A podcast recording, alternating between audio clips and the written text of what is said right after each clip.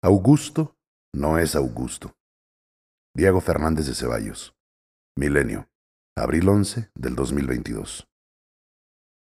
No todos a los que les sonríe la fortuna terminan siendo afortunados, ni los que llegan a la cúspide del poder resultan siempre poderosos.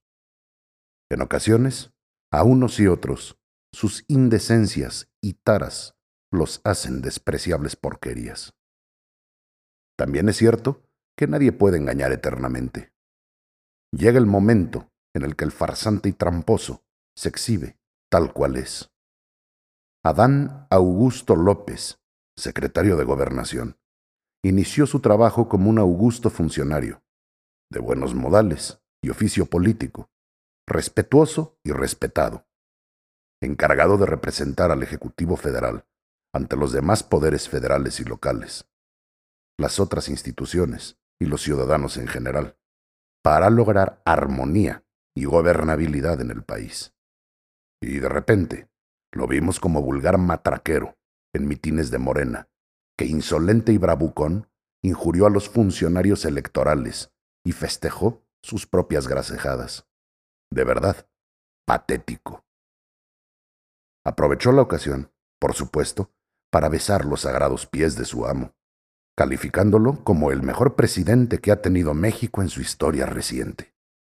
Y se tomó la licencia de decir que los funcionarios electorales pronto se irán con el rabo entre las patas. A partir de su presencia y majadero comportamiento en tales eventos, dejó de ser interlocutor válido ante quienes no forman parte de su claque. El augusto secretario tiró sus máscaras y descubrió su bello rostro. Pasó de respetable a patán, de interlocutor confiable a pandillero alevoso, y de hipócrita a cínico.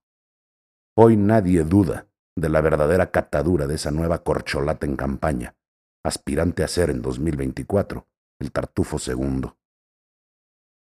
Y a lo anterior, inmoral, ilegal y escandaloso, se suma algo igual o mayormente oprobioso.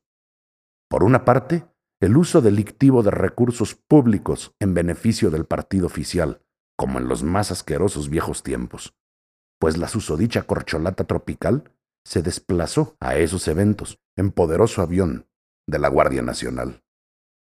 Y por la otra, que se hizo acompañar de altos funcionarios públicos, incluido el mismísimo general Luis Rodríguez Bucio, comandante general de la Guardia Nacional. Más pudrición y pestilencia en nuestras instituciones. Imposible. No nos engañemos. Todo esfuerzo ciudadano para lograr la concordia, la paz y el progreso de México será patriótico, pero debemos mantener a raya al atrabiliario de Palacio, ese que protestó guardar y hacer guardar la Constitución y las leyes, que repite como loro que nada ni nadie está por encima de la ley, la que atraca diariamente.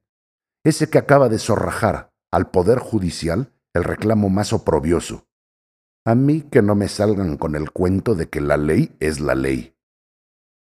Y para ser eficaces en ese enfrentamiento, que ya nadie detiene, asumamos que ningún siniestro criminal en el mundo ha tolerado jamás que la ley sea la ley.